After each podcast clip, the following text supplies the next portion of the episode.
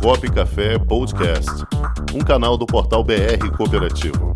Apresentação: Cláudio Montenegro. Produção: Comunicop.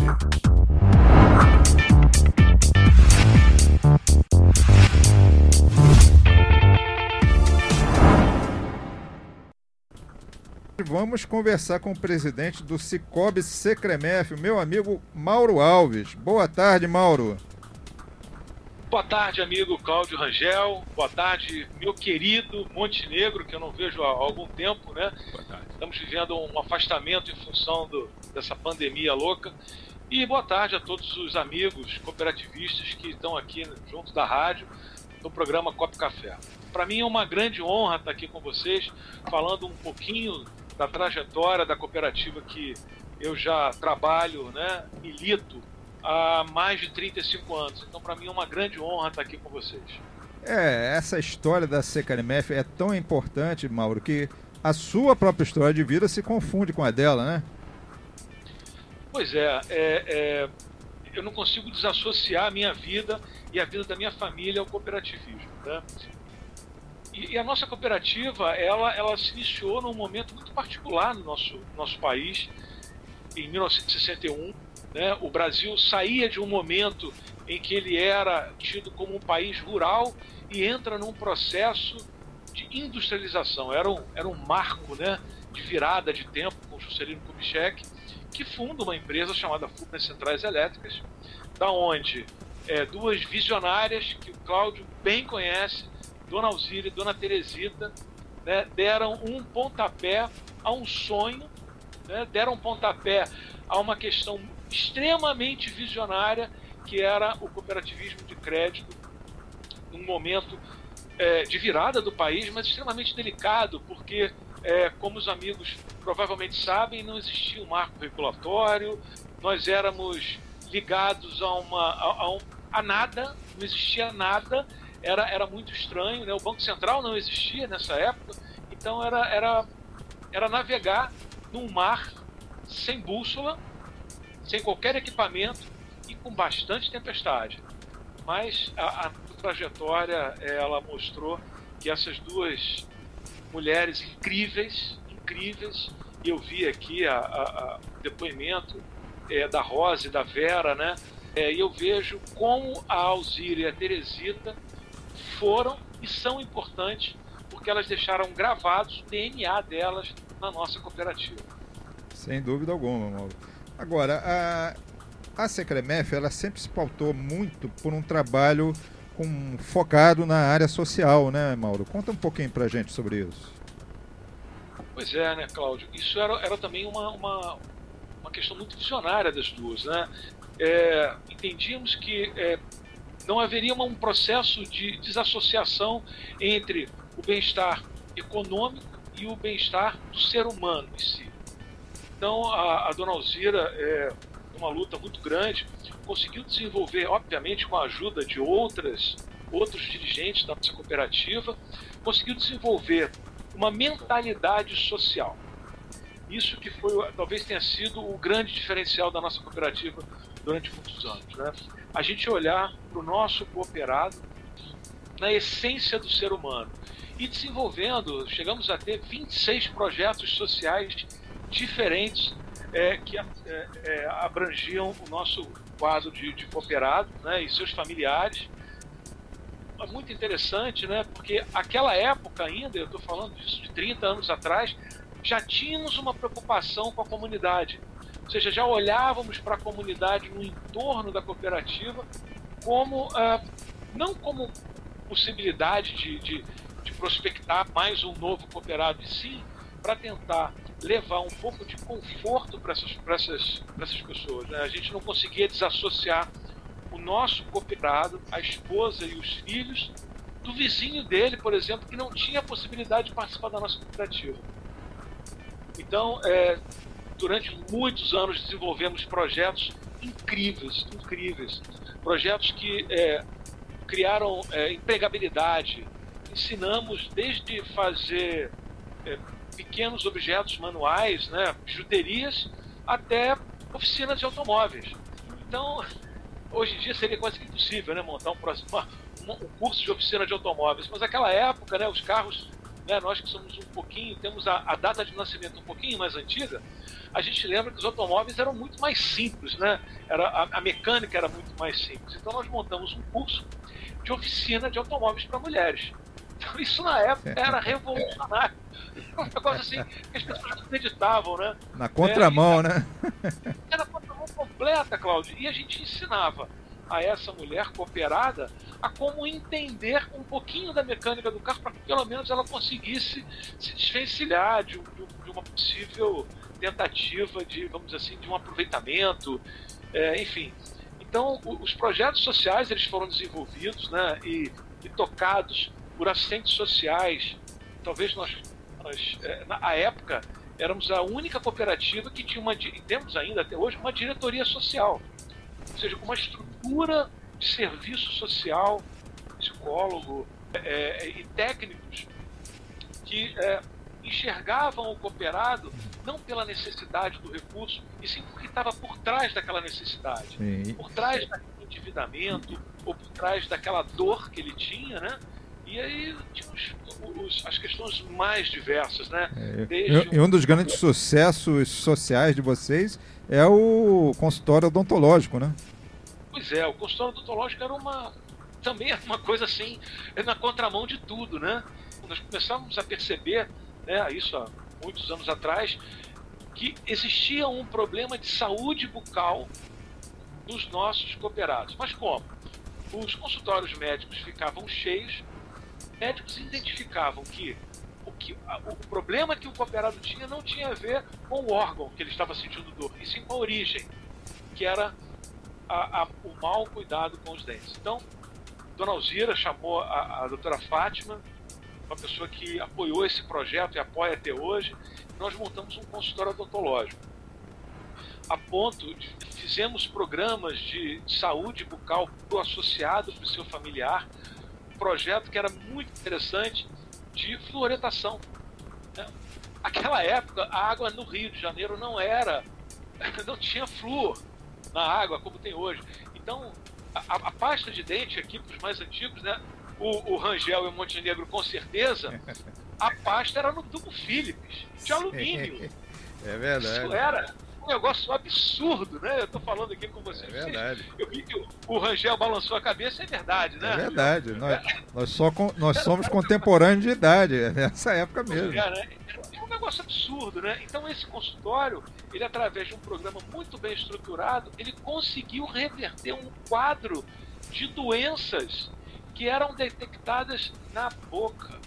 Câncer de língua, câncer de laringe é, é, e outros tipos de enfermidades que só eram possíveis de serem detectadas através de um dentista que tivesse a experiência e tivesse esse olhar de cuidado com o nosso cooperado.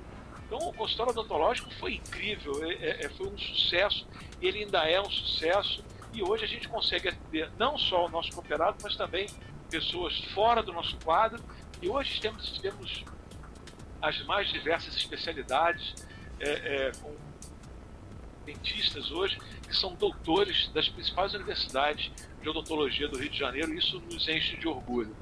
E, Montenegro, a gente tem dois projetos que hoje são assim fundamentais para a cooperativa e fundamentais para a comunidade. Né?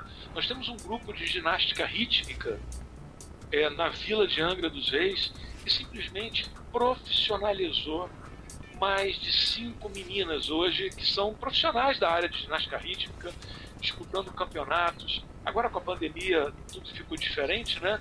Mas disputaram diversos campeonatos. E um grupo de teatro, né? E o que, que o cooperativismo tem a ver com o teatro? Pois é, a gente identificou nessa área regional um número grande de meninos e meninas, pais, mães e avós que estavam entrando num processo, pasme, de depressão em função desse isolamento social. Então, esse projeto de teatro trouxe a família para dentro do teatro. Esse projeto é desenvolvido é, pela professora Lúcia, ela, ela, ela traz um viés do cooperativismo. Ela ensina a arte de representar, mostrando a cooperação como a moeda que revoluciona, né? Eu, eu vi é, agora, né? É construir um mundo melhor, né? Como é que a gente constrói um mundo melhor? Começando no microcosmos, que é a nossa casa, que é a nossa rua, que é a nossa comunidade, e a gente consegue criar um processo de sinergia para o macrocosmos, né? Ou seja, a gente conseguir levar o cooperativismo para o Brasil e para o mundo. Apesar de que falar de cooperativismo no mundo é, é, é até, é até é. se comparado ao Brasil, é, é até é, injusto, né? Mas é mostrar que o cooperativismo, que o, que o cooperativismo no Brasil, ele pode ser tão grande, tão bonito, tão vantajoso para a sociedade como a gente tem na França, no Canadá, é, na Inglaterra e no próprio Estados Unidos, berço do, da, do capitalismo, você tem grandes cooperativas de crédito. Então, esses dois projetos hoje são assim meninas dos nossos olhos, sabe? Hoje o teatro, o nosso teatro, ele é reconhecido pela lei de incentivo à cultura como de, é, de grande importância social. Que legal, que legal. A gente tem um projeto de captação de recursos para que esse projeto ele se expanda da cidade, né, da, do, da localidade, para a cidade e para o estado. Então, é, é, são, são questões assim, muito é, é próprias do cooperativismo. Muito bem, muito bem. forte com a sociedade. E o que é mais interessante, veja só, Mauro, nós estamos aqui conversando há mais de 10 minutos, falando sobre essas questões todas, e você é presidente de uma instituição financeira, em nenhum momento falamos em dinheiro. Olha pois que é. interessante, é. né? É, pois é, porque é, a gente sempre teve um entendimento né, muito forte de que o dinheiro ele era um instrumento de benefício social e não, e, e não fim em si, né? A gente usa o dinheiro como instrumento, né, de benefício, de, de levar a vida, de melhorar a vida do nosso cooperado e da comunidade que ele está inserido. É, não é simples, né? A gente briga contra a, a maré. A gente sabe que a gente um país que tem uh, hiatos sociais muito fortes, né? A gente tem um desequilíbrio dentro da nossa sociedade absurda, é, é, gerado por muitos e muitos e muitos anos de, de não apoio, né? E hoje a gente entende o papel fundamental do cooperativismo exatamente nesse viés. A gente, através do Instituto Cicobi, a gente vem desenvolvendo um projeto, três pilares, né? Pilar do empreendedorismo, pilar da educação cooperativismo e da educação financeira. Porque, Montenegro, é, é eu tenho um filho de, de 15 anos, a profissão que esse menino vai exercer ainda não, é, ainda não nasceu. É, ela não existe ainda. Então, a gente achar que daqui a 10 anos é, o trabalho será da maneira como hoje realizamos, eu acho que vai ser é, é, quase impossível, né? Eu acho que o mundo passa por um Sim. processo de disruptura, né? É uma Sim. palavra moderna, né? Uhum. Muito usada, mas disruptura. A pandemia mostrou que os escritórios já não são tão mais importantes, que o relacionamento ele pode ser através de uma videoconferência um pouco mais distante, mas a gente pode, pode criar mecanismos de uma aproximação. E os empregos do futuro ainda não nasceram. Sem então dúvida, a gente dúvida. precisa desenvolver o empreendedorismo. A gente precisa mostrar que empreender não é você ter o seu próprio negócio. Empreender, você pode empreender dentro da sua própria da empresa que você é empregado, empreender dentro do seu lar, empreender dentro da comunidade, na sua igreja, aonde for. Sim. Você pode desenvolver. Em qualquer situação, né? Pensamento empreendedor. Né? E isso a gente vem tentando desenvolver, agregando a, a cultura da cooperação e principalmente a educação financeira, sempre tão esquecida, é. sempre tão deixada de lado. A inovação é, é... E, a e, a tecnologia chegaram para isso, né, Mauro? Veja, veja aqui no nosso programa, já conversei hoje com Goiás, com Rio Grande do Sul e agora estou falando com você aqui do Rio. Pois é, isso seria quase que impossível, né? O, o Montenegro, alguns anos atrás, para fazer uma reunião com 500 pessoas, eram necessárias 500 pessoas se deslocarem, Exato. pegarem avião, ter um custo, ter um custo para o meio ambiente. Ninguém fala, ah, porque a, verdade, o, o é verdade. não, os custos para o meio ambiente, um avião, ele se deslocando, ele gera carbono, ele gera déficit de carbono. A gente precisa entender num processo de sustentabilidade do planeta. Sem dúvida. Se a gente continuar matando o planeta como a gente vem fazendo, teremos outras pandemias. Não será só a da Covid, serão outras. Sem dúvida alguma. A, a gente precisa, e eu acho que o cooperativismo ele tem a sinergia perfeita para a sustentabilidade. Porque a gente conversa com o ambiente sustentável. A gente, é, a nossa forma de dar crédito é uma forma sustentável. A gente não quer matar o dono do nosso negócio. E a gente não está falando de, de um cliente, a gente está falando do dono. Então a gente tem que olhar nosso cooperado, no momento da gente ofertar um produto ou um serviço, é o dono que está consumindo. Muito bem, isso aí, Mauro. Isso Sem dúvida. É um, é, um, é, um, é, um, é um novo mindset que a gente precisa desenvolver. E eu acho que a cooperação é o caminho. Esse é o caminho. Muito bem, Mauro. Nós temos muito que conversar, Mauro. Não é só agora, não. Você vai ter que falar mais vezes aqui com a gente, porque a sua fonte de informação, de papo, de memória da CKMF é inesgotável. Então a gente vai ter muita história para falar ainda. Tá bom? Eu reforço aqui o convite para você participar de novo com a gente, porque não se esgota hoje não. Eu fico, eu fico assim muito é, orgulhoso de participar de um sistema cooperativo e fico muito, muito feliz da gente ter um espaço aonde a gente possa falar da cooperação, onde a gente possa é, é, tentar levar um pouquinho mais dessa alternativa que eu tenho certeza que será o futuro do país. Isso aí. Fico à disposição de vocês.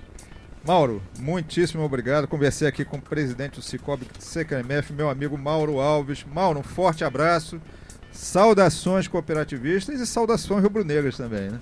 Pois é, a gente não pode esquecer de falar isso, né? Isso aí. Saudações rubro-negras para você, Cláudio. Um grande abraço, um prazer falar com você. Cláudio Rangel, abraço. prazer estar aqui com vocês aqui na rádio. Sucesso, sucesso. Obrigado, e a cooperação é a mola. Isso aí. Vai, Até a próxima, Mauro. Forte abraço, Mauro. Até a próxima. Forte abraço, queridos. Tudo de bom. Tudo de bom.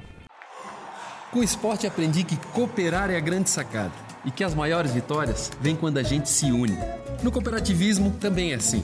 Mais do que um modelo de negócio, o COP é um jeito diferente de empreender e está espalhado por toda parte do campo à cidade, nos produtos e serviços, facilitando a nossa vida e gerando renda para muita gente. O Guga Kirten e quase 15 milhões de brasileiros já são COP. Vencer você também. Tudo ao seu redor já é. Somos.cop.br